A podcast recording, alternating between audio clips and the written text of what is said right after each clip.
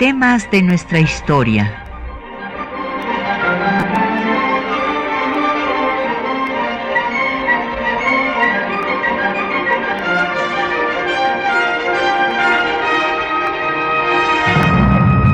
Un espacio que difunde el conocimiento del pasado para comprender nuestro presente. Programa a cargo de la maestra Patricia Galeana. Muy buenos días. Pues ya estamos en el mes de noviembre en el que, como ustedes saben, se celebrará un aniversario más de la Revolución Mexicana, que fue un parteaguas en nuestra historia, razón por la cual vamos a dedicar los programas de este mes a, eh, analizar, a hacer un seguimiento de los acontecimientos de este proceso que acabó con la dictadura porfirista y que tuvo su culminación en una constitución que incorporó en su texto por vez primera los derechos de eh, los trabajadores del campo y de la ciudad. Y el día de hoy nos vamos a dedicar a ver a los precursores de la revolución, cómo empezaron a organizarse política y socialmente eh, la eh, población mexicana para rechazar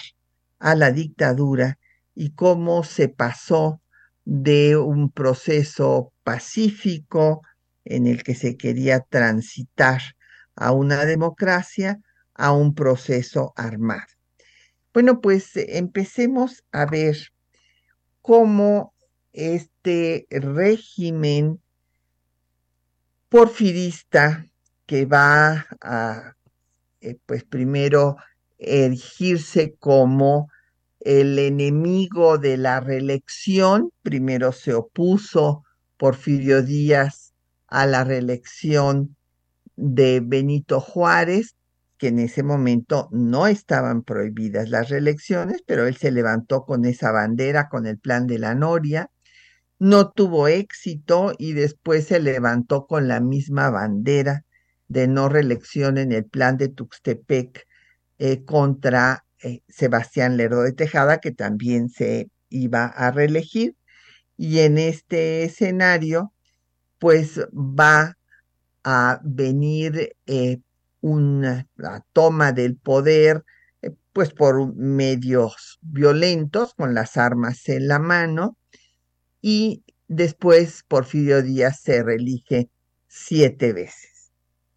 Y en ese periodo, pues va a darse esta, este gobierno fuerte que algunos grupos, sobre todo de la élite, deseaban para salir del caos, de la anarquía que había vivido el país en la primera mitad del siglo XIX. Pero cabe decir que ya eh, en el último gobierno de Juárez había empezado la pacificación del país y el gobierno de Lerdo de Tejada lo había completado y había dado rango de constitucional a las leyes de reforma que Juárez no había podido dar por la oposición que había tenido en el Congreso. Entonces ya se había transitado, ya se había salido de la anarquía. Sin embargo, con este argumento, pues Porfirio Díaz va a empezar con mano dura desde un principio, porque déjenme decirles que hay algunos eh, colegas que dicen que, bueno, pues que poco a poco se fue endureciendo el régimen. Bueno, se fue endureciendo este, hasta llegar a extremos dramáticos de represión a las huelgas, de eh, eh, la represión a los periodistas, en fin, pero esto lo inició desde el primer gobierno. Hay que recordar que en el primer gobierno eh, le mandó, mandó que se ejecutara a los eh, marinos que habían permanecido leales al Lerdo de Tejada y este telegrama lo pues está ahí, lo, lo tenemos, en donde da la orden de que se ejecute ipso facto a todos los oficiales y al 25% de la tropa. Y es en este primer gobierno donde también eh, pues el grupo porfirista pues va a reprimir a cualquier medio de comunicación, cualquier periódico que se oponga al gobierno de Díaz. Ese va a ser el caso en, el primer gobierno de Porfirio Díaz de José Cayetano Valadez, eh, que era el, director del periódico La Tarántula en Sinaloa y que va a ser eh, pues mandado a asesinar por el gobernador Cañedo en 1879. Así es que desde el inicio pues empieza con mano militar y por eso se, se utiliza este término para hablar de la dureza de los hombres de armas que en este caso pues va a ir acabando con las libertades, pero al mismo tiempo va a ir dejando que se vuelva a entronizar el clericalismo, o sea, la utilización de la calidad sacerdotal para hacer actividades educativas y también políticas, puesto que la Iglesia Católica va a apoyar a la dictadura porfirista y esto va a detonar la oposición de los liberales que eh, ven cómo se están violando las leyes de reforma. Porfirio Díaz no las deroga, pero deja que la iglesia retome su poder, lo mismo que los militares, o sea, las dos eh, pues eh, organizaciones, e, ejército e iglesia que habían combatido los liberales juaristas. Y en este escenario, pues en San Luis Potosí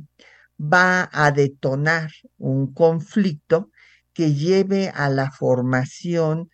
eh, de clubes liberales, a la organización después de un Partido Liberal Nacional y que de ahí se derive por una parte el movimiento antireleccionista, los clubes antireleccionistas y por otro lado eh, los magonistas que pasan al, ya a considerarse enemigos del Estado, y del capital y de la iglesia, porque eh, pues al ser perseguidos se van a Estados Unidos y allá se reúnen con los anarquistas. Entonces, eh, resulta que desde 1899, eh, Camilo Arriaga, que era el sobrino de Ponciano Arriaga, recordarán ustedes que Ponciano Arriaga había sido una eh, liberal que estuvo en el exilio en Nueva Orleans, que formó parte de la Junta Revolucionaria de Bronzeville y después fue un diputado, pues eh, se ha considerado el padre de la Constitución de 1857, porque fue él el que propuso que se legislara en materia de culto, que se facultara al Estado a legislar en materia de culto religioso al perderse la votación para establecer la libertad de cultos, señaló que por lo menos no se dejara al Estado en, en, la indefensión frente a la Iglesia, que era un poder transnacional, y además logró convencer a la comisión redactora de la Constitución de que si bien no se podía hacer explícita la libertad de cultos, sí quedara implícita. O sea, no se establecía la intolerancia religiosa por primera vez en la Constitución de 57. Como sabemos, esto llevó a la guerra civil de reforma. En medio de ella, eh, pues los conservadores eh, fraguaron eh, pues la intervención de Francia, se, se reunieron con Napoleón III y la guerra civil se continuó con la intervención francesa y el Segundo Imperio. Y entonces tenemos que justo fue el tema de las leyes de reforma lo que vincula a la reforma liberal del siglo XIX y al proceso revolucionario que va a detonar en 1910, pero que ya tiene otros hechos anteriores a esta fecha. Y eh, pues como decía yo, el sobrino de Ponciano Arriaga, que había declarado eh, Ponciano Arriaga que toda constitución es letra muerta mientras el pueblo tenga hambre. Es una declaración eh, que habla de su compromiso social. Pues va eh, Camilo Arriaga a reivindicar el nombre de Ponciano, creando el Club Liberal Ponciano Arriaga para defender las leyes de reforma que están siendo violadas por la Iglesia Católica a ciencia y paciencia de Porfirio Díaz y de ahí pues ya vendrá el Partido Liberal y los eh, grupos antireeleccionistas y después el Partido antireeleccionista. Camilo Arriaga era eh, pues un liberal clásico, por decirlo de alguna manera, pero con convicciones eh, democráticas y sociales, que quería retomar ese liberalismo social de su tío y de otros personajes como el nigromante, eh, que había Ignacio Ramírez, que habían planteado los problemas que había eh, de desigualdad en México. Y en este sentido, el liberalismo social pues había quedado pendiente, no se había incluido en la Constitución de 57. Entonces, en 1899, Camilo Arriaga va a empezar por apoyar a una serie de personajes y de acciones que cuestionen eh, la actitud de eh, Porfirio Díaz, que está violando las leyes de reforma. Vamos a hacer una pausa para escuchar un poco de música y justamente vamos a escuchar una pieza que fue eh, solicitada por el propio Porfirio Díaz para celebrar el primer centenario de la independencia pero eh, como inicia el movimiento revolucionario, la pieza ya no se puede estrenar.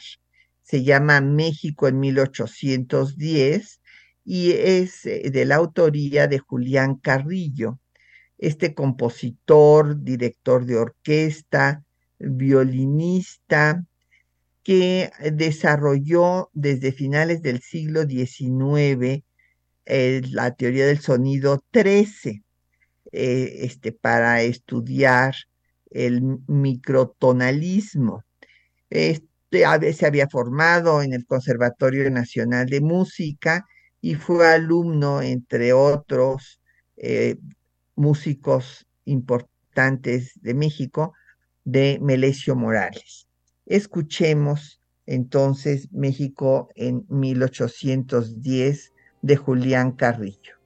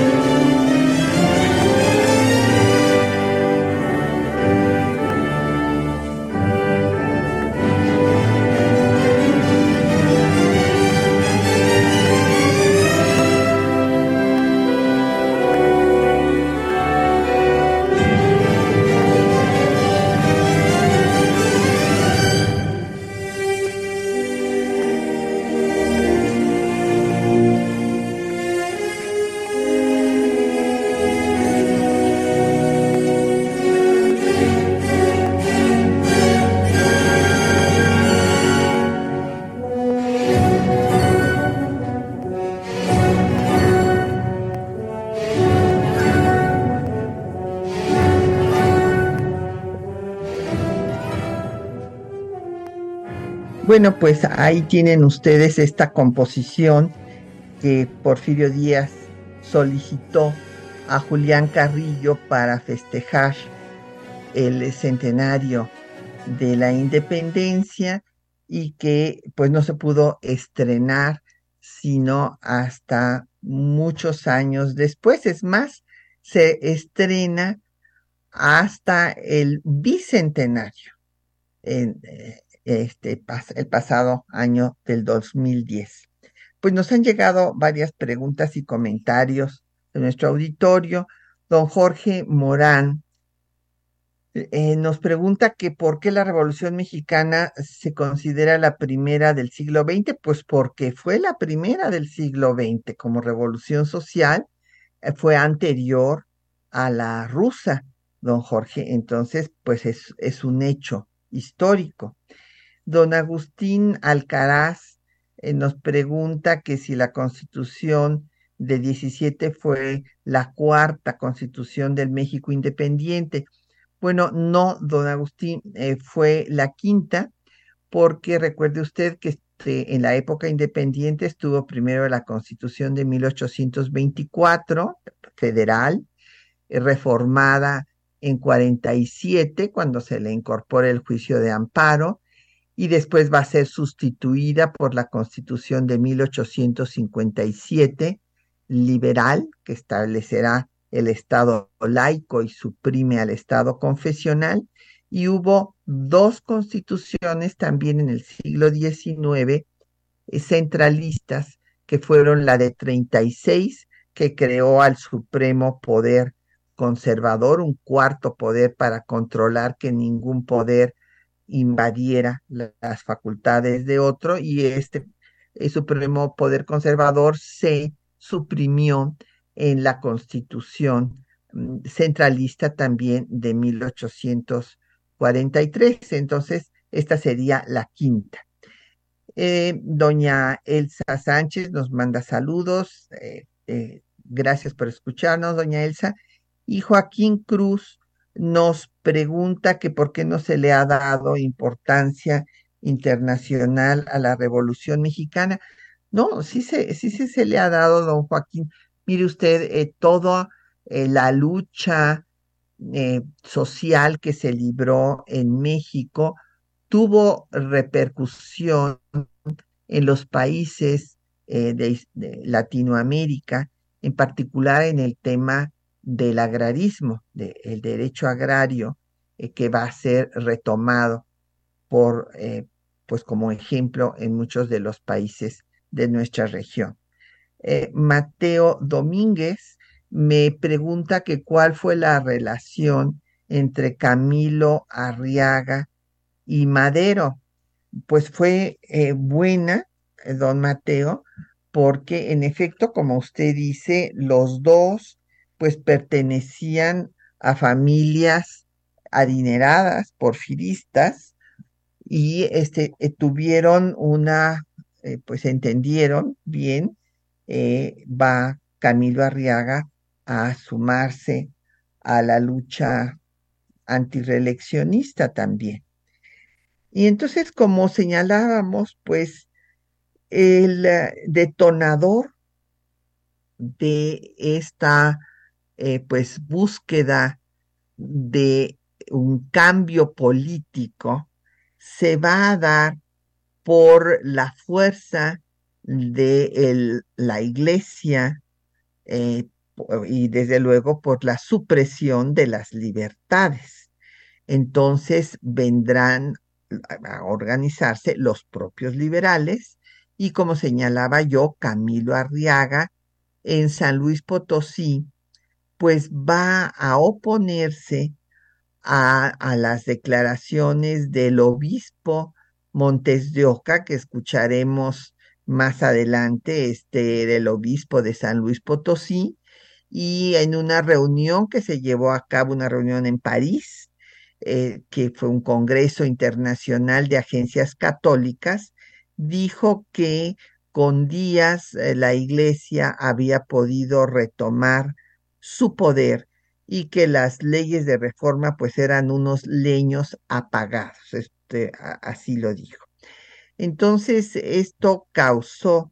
eh, pues eh, gran indignación entre los liberales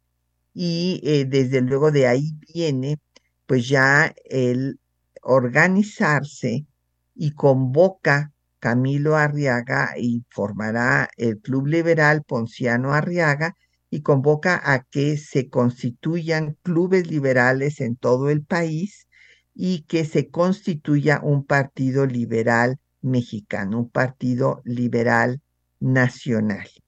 Eh, esto sucede en 1900 y hay que destacar que también en 1900 los hermanos Ricardo, Enrique y Jesús Flores Magón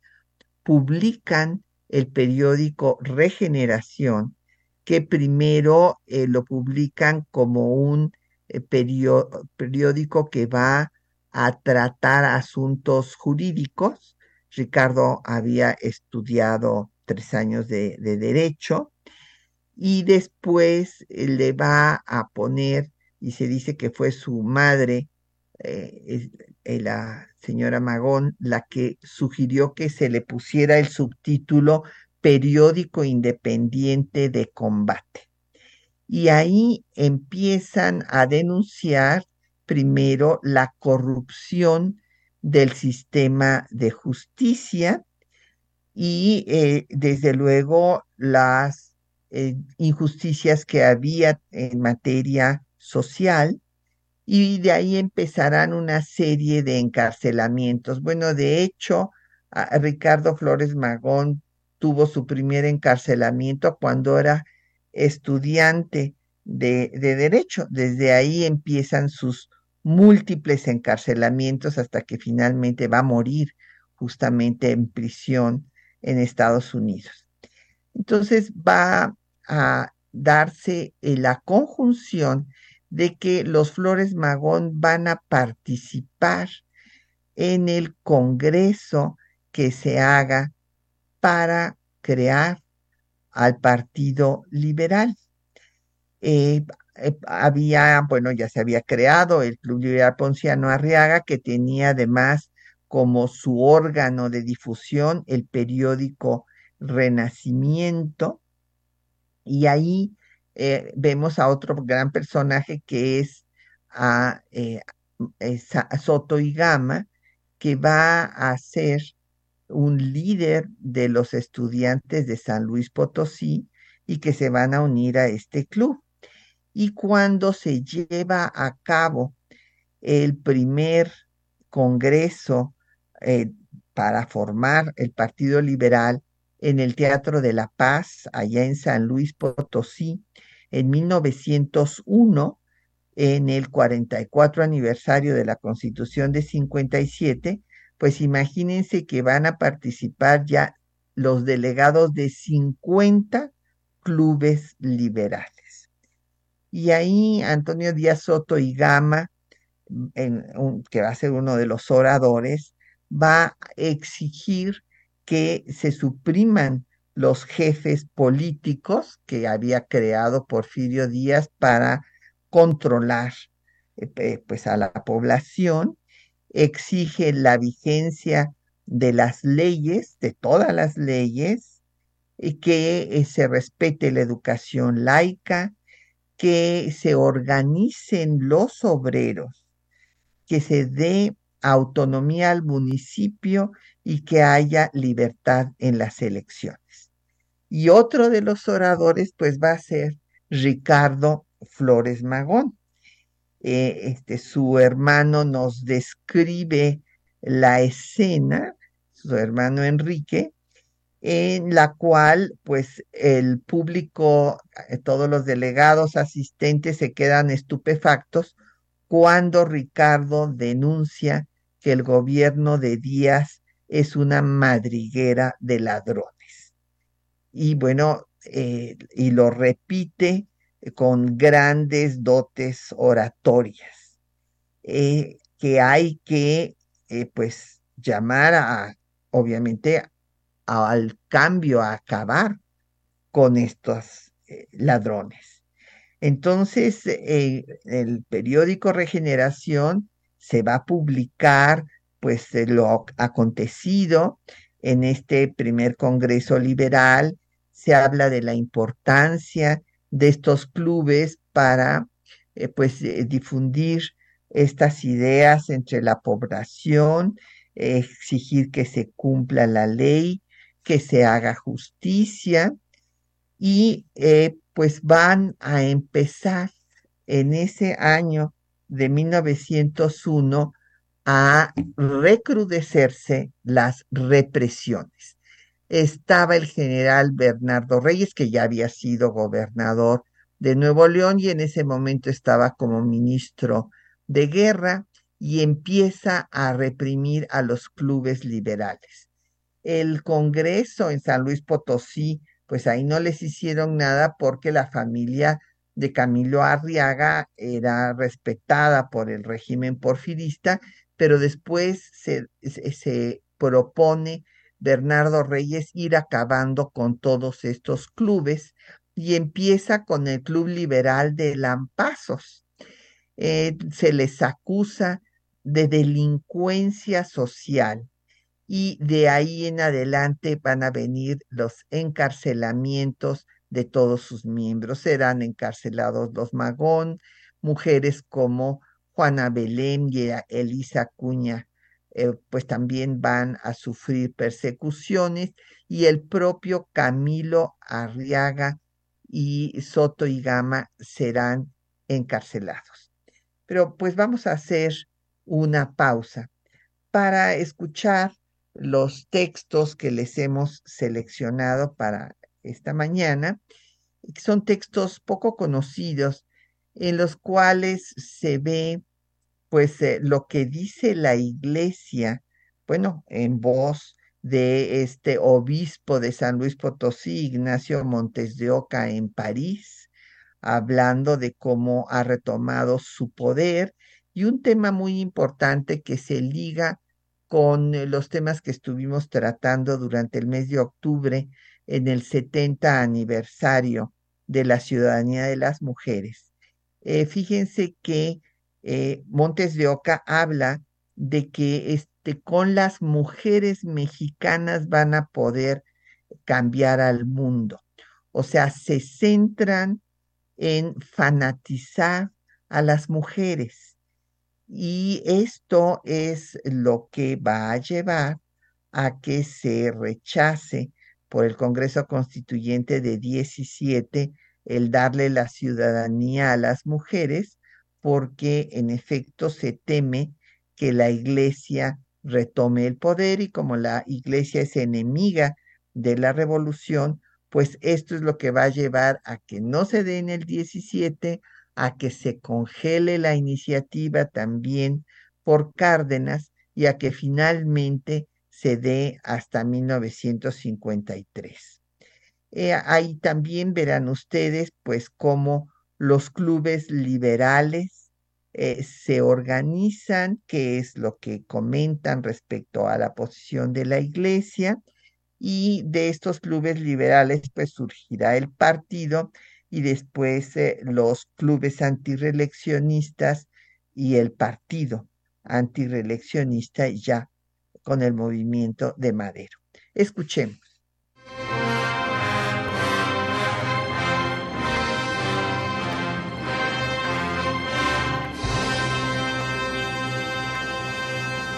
En el año 1900, el obispo de San Luis Potosí, Ignacio Montes de Oca, presentó un discurso ante la Asamblea General del Congreso Internacional de Agencias Católicas en París,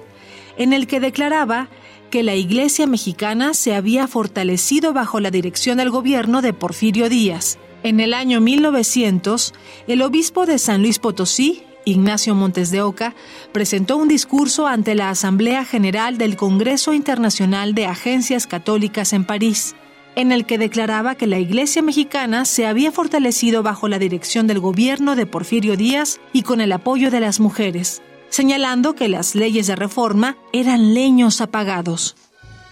En la alborada de esta era nueva, la hija mayor de la Iglesia es también la que nos ha proporcionado los primeros elementos de nuestro renacimiento religioso y social para conquistar el mundo. Por ello nos volvimos hacia la orden francesa, las hijas de María, que sabe educar a las hijas de la nobleza y de la aristocracia, y agrupa otras asociaciones por las cuales ejerce una especie de apostolado sobre las ínfimas clases de la sociedad. Pero ¿cómo introducir semejante orden en un país de donde hacía diez años habían sido arrojadas en masa las hermanas de la caridad, en donde las leyes contra las congregaciones estaban en pleno vigor y donde el jacobinismo parecía reinar como soberano? Nos lanzamos, sin embargo, en la peligrosa aventura y hemos salido bien. México es donde la fe, la doctrina y el espíritu católico han derramado su más vivo fulgor. Allí también ha sido más encarnizada la lucha y empujados los combatientes de uno y otro bando a la última extremidad, implorando el auxilio de la hija mayor de la Iglesia.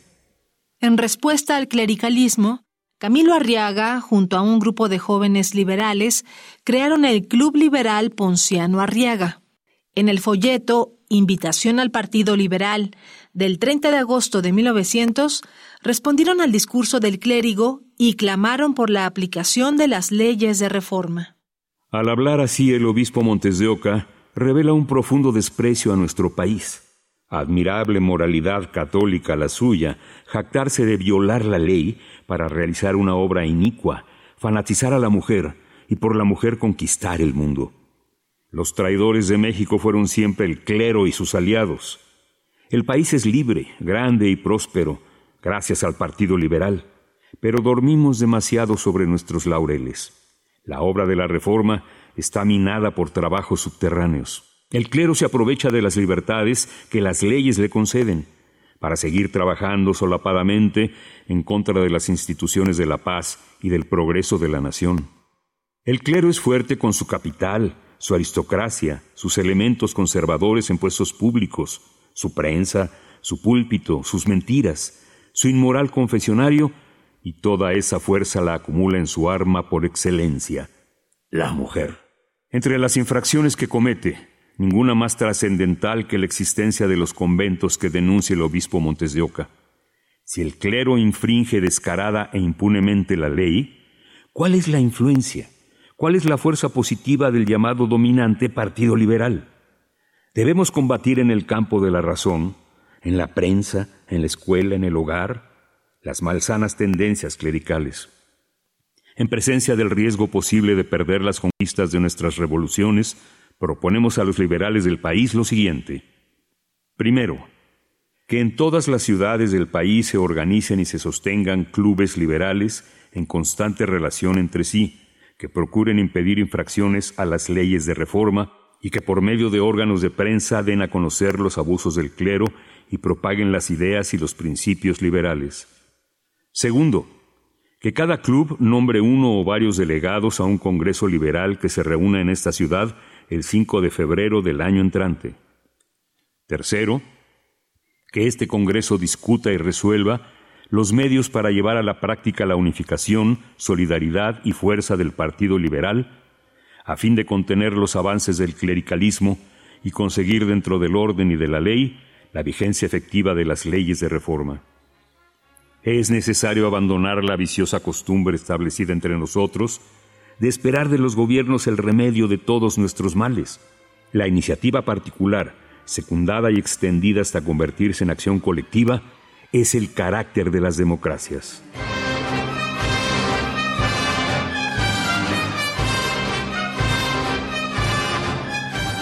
Bueno, pues ahí tienen ustedes estos textos que les habíamos anunciado y, también les recomendamos que busquen en Spotify otros programas que hemos hecho, pues en particular eh, sobre eh, Ricardo Flores Magón, el año pasado, que fue el aniversario de su muerte.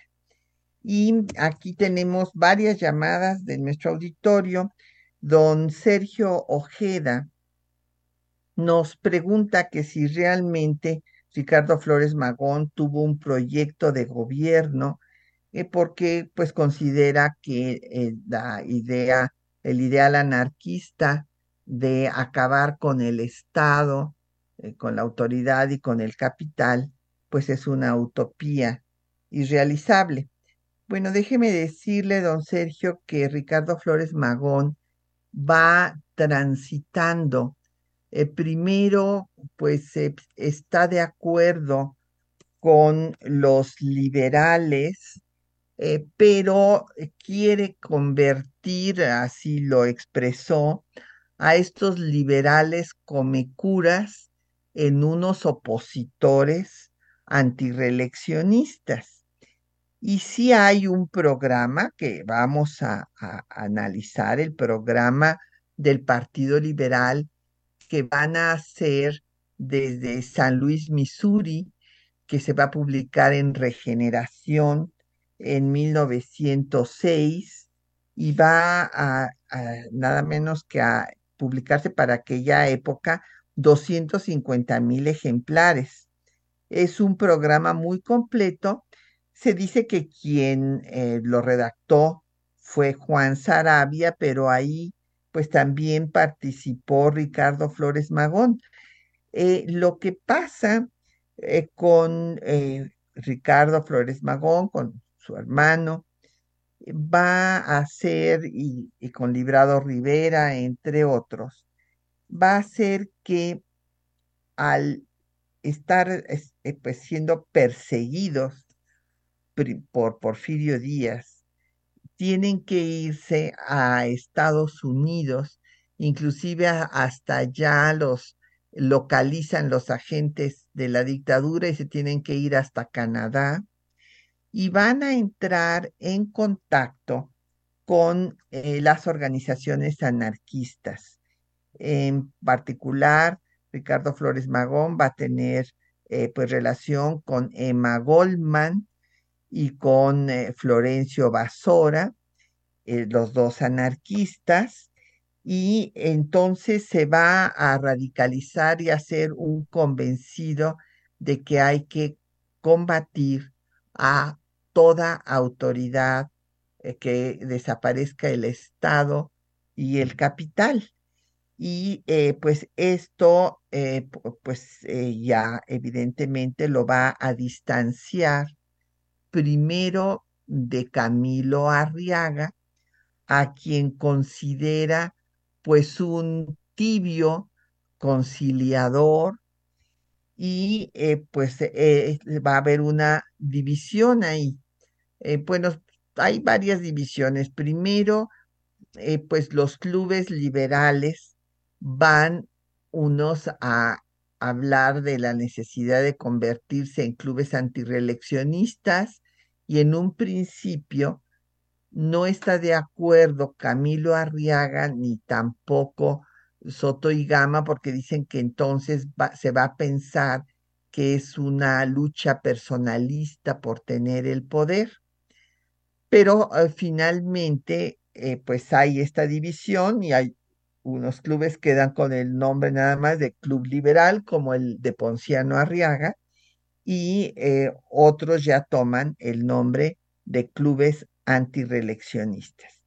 Pero después, pues vendrá esta radicalización de los magonistas que se convierten al anarquismo y desde luego pues ahí hay una ruptura con Camilo Arriaga y desde luego también con Madero, que Madero originalmente inclusive los había ayudado a publicar el periódico Regeneración. Doña Viviana Cruz nos habla eh, y nos pregunta que cuál fue la relación entre los magonistas y el zapatismo, que sí por estar en el exilio ya no se pudieron eh, unir? Pues es una pregunta muy interesante, doña Viviana. Fíjese usted que Zapata le escribió a, Flores Magón para invitarlo a que se fuera a Morelos para que publicara ahí el periódico Regeneración, que se le daría todo el apoyo y que se uniera al zapatismo. Pero eh, Flores Magón no aceptó eh, la invitación porque consideró que el movimiento zapatista era un movimiento local, un movimiento que lo que quería era regresarle sus tierras a los campesinos de Morelos, pero que no tenía las dimensiones de lo que él quería hacer. O sea, él ya está colocado en un movimiento internacional, eh, pues por los derechos de los trabajadores y por este, acabar con el Estado. Y tampoco se va a unir a Madero, porque Madero también le escribe para que se una al plan de San Luis en 1910, antes de que lo haga Zapata incluso. Y eh, pues eh, Flores Magón considera que el movimiento de Madero es una rebelión burguesa y no, no acepta eh, la invitación. doña Citlali Leiva nos pregunta que si Camilo Arriaga era de familia porfirista. Bueno, pues sí, eh, Citlali en realidad, tanto la familia de Madero como eh, la familia de Camilo Arriaga e, eran mineros y sí, el padre había sido legislador en el gobierno de Porfirio Díaz, el padre de Camilo, y también el propio Camilo tuvo una diputación, pero bueno, pues si en un momento dado pertenecieron a estas familias acomodadas, pues ellos tenían una vocación social que ambos van a demostrar pues en diversas acciones. Hay que recordar que Camilo Arriaga en el programa del Partido eh, Liberal Ponciano Arriaga va a no solamente hacer un reconocimiento de los liberales de 33 y 57, sino a oponerse al militarismo, al clericalismo, a eh, abogar por la dignidad del proletariado, a luchar por la igualdad en contra del capitalismo extranjero, en contra del clero, de la dictadura, eh, se pronuncia por el tema agrario, lo pone eh, a discusión desde 1903, porque se acaben las tiendas de raya, porque unos cuantos tienen inmensos terrenos y pues el fanatismo, desde luego religioso, que está inculcando la iglesia en la población mexicana. Y el lema del el club será reforma, unión y libertad. Vamos a hacer otra pausa y como estamos hablando de pues esta transformación del magonismo eh, al, al, movimiento pues internacional, a unirse con los trabajadores del mundo y con los anarquistas, pues vamos a escuchar la internacional, eh, versión latinoamericana con el grupo Quilapayún. Eh, hay que recordar que pues este es el himno oficial de los trabajadores del mundo y de la mayoría de los partidos socialistas y comunistas, así como las organizaciones anarquistas. Escuchemos.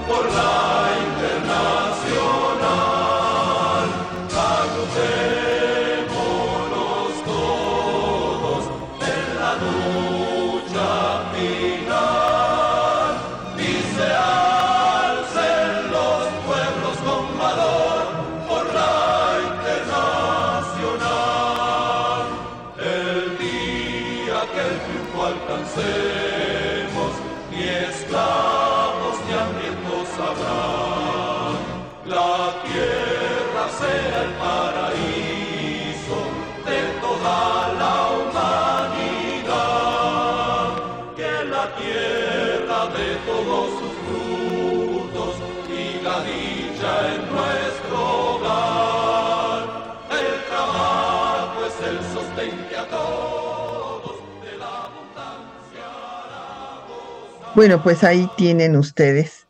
este himno que le dedicamos a nuestro muy querido amigo don Luis Prieto, que este, pues siempre era un, además de ser un colega, un eh, este, radio escucha de este programa y que ya no está con nosotros. Y bueno, pues eh, nos han llegado más preguntas, muchas preguntas del auditorio. Eh, nos consulta Efren Martínez que quién apoyaba económicamente a Madero. Bueno, don Efren, es que Madero pertenecía a una familia adinerada. Y lo mismo Arriaga, más bien ellos, tanto Madero como Arriaga, apoyaron eh, en este caso a eh, los Flores Magón, bueno, Arriaga apoyó eh, la publicación de, varios periódicos liberales y en el caso de Madero apoyó directamente a la publicación de regeneración. Doña Patricia López nos pregunta que en dónde pueden profundizar sobre pues la vinculación de eh, Flores Magón con el anarquismo, pues justamente en el libro que estamos obsequiando esta mañana,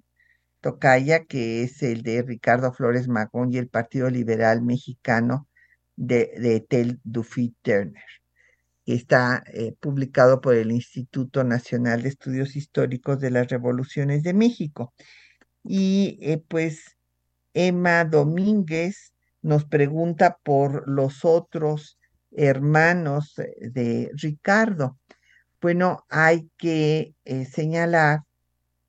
que Enrique eh, pues va a separarse. Enrique era el menor y él pues acabó separándose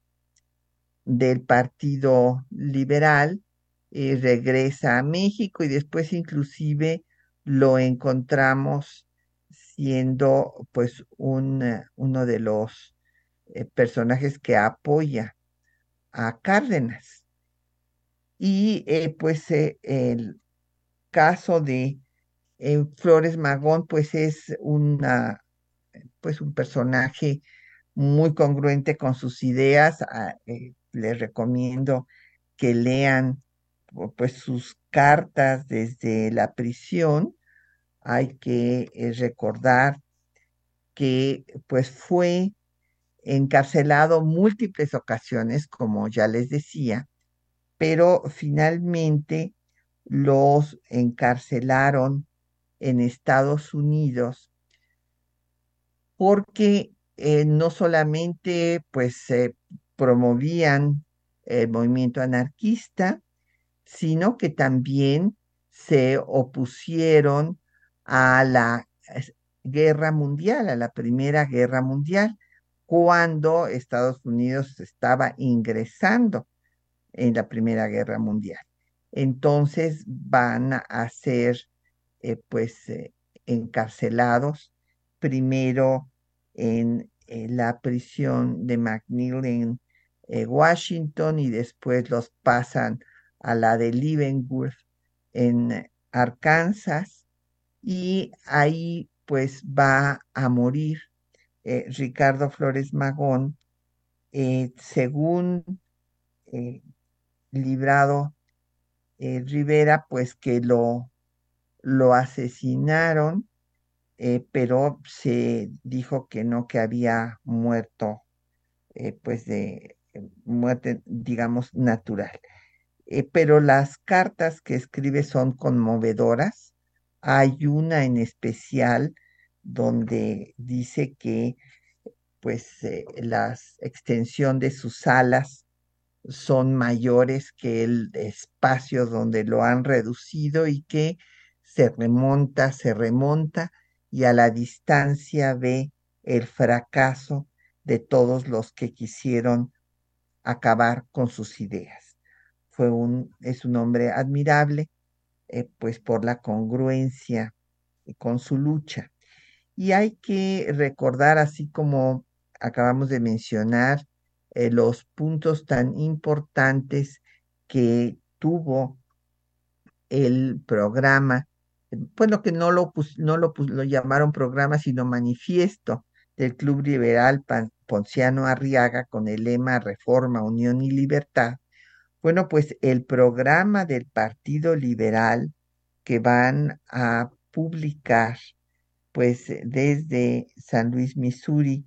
y que van a tener pues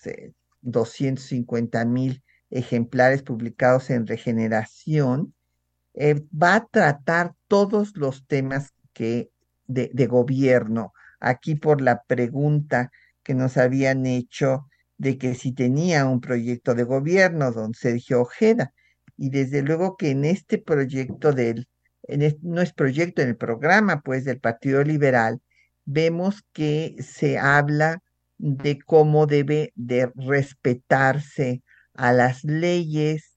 que eh, la dictadura porfirista ha saqueado al país, que ha reprimido al pueblo, que lo ha asesinado, que se ha entregado la patria a los extranjeros, a los capitalistas extranjeros, que se vende la justicia, que el clero recobró sus privilegios y proponen una serie de reformas a la Constitución que se establezca eh, que el régimen de cuatro años del presidente, que no puede haber reelección, sino hasta después de dos periodos,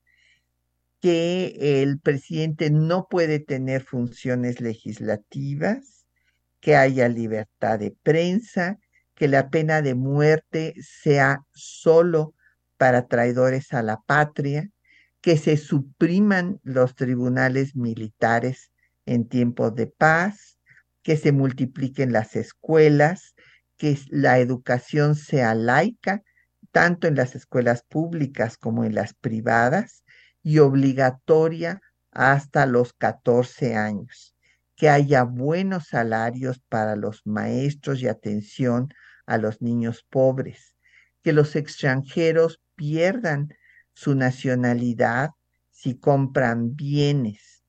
que eh, consideran que los templos son unos negocios por lo que deben pagar impuestos, que se cumpla con la nacionalización de los bienes del clero y que haya penas para el incumplimiento de las leyes de reforma, que eh, para los trabajadores la jornada sea de ocho horas, salario mínimo, que haya un, eh, pues una reglamentación y el pago de servicio y trabajo doméstico. Aquí se estaba pues refiriendo a las mujeres que eh, pues son las que hasta la fecha siguen haciendo estos trabajos, que no se permite el trabajo de menores de 14 años, que haya condiciones higiénicas de trabajo, una indemnización por accidentes, que no haya peones acasillados ni tiendas de raya, que los extranjeros que se han contratado sean una minoría y no quieren que vengan chinos, porque consideran que se le quitará el trabajo a los mexicanos, que haya descanso dominical, que las tierras que no estén produciendo sean nacionalizadas y que se dé tierra a quien lo solicite prohibiendo su venta, que se fije la extensión máxima, que se haga un banco agrícola, que se den facilidades para el juicio de amparo, que todos los hijos sean reconocidos y nada de estos distingos entre los hijos fuera del matrimonio y dentro del matrimonio. También se ocupan de que haya penitenciarías que eh, rehabiliten a los internos, que se supriman los jefes políticos, se reorganicen los municipios, se suprima la pobreza y que se proteja al indígena. Y no solo eso, sino que también planean que debe en política exterior haber una unión con los países latinoamericanos, que se confisquen al triunfo de la revolución todos los bienes de los miembros de la dictadura, que el Congreso anule todas las reformas constitucionales que hizo Porfirio Díaz y que se incorporen los derechos de los trabajadores del campo y de la ciudad. Pues ya se nos ha acabado el tiempo y pues antes de despedirnos damos las gracias a nuestros compañeros que hacen posible este programa, María Sandoval y Juan Stack en la lectura de los textos, en la producción de la cápsula Isela Villela, en el control de audio Socorro Montes, en la producción del programa Quetzalín Becerril, en los teléfonos Bárbara Puga y Patricia Galeana se despide de ustedes hasta dentro de ocho días.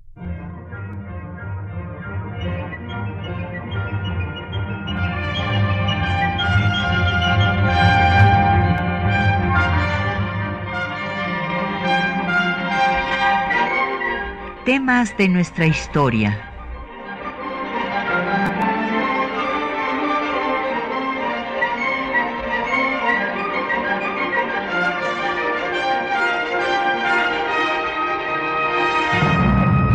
Un espacio que difunde el conocimiento del pasado para comprender nuestro presente.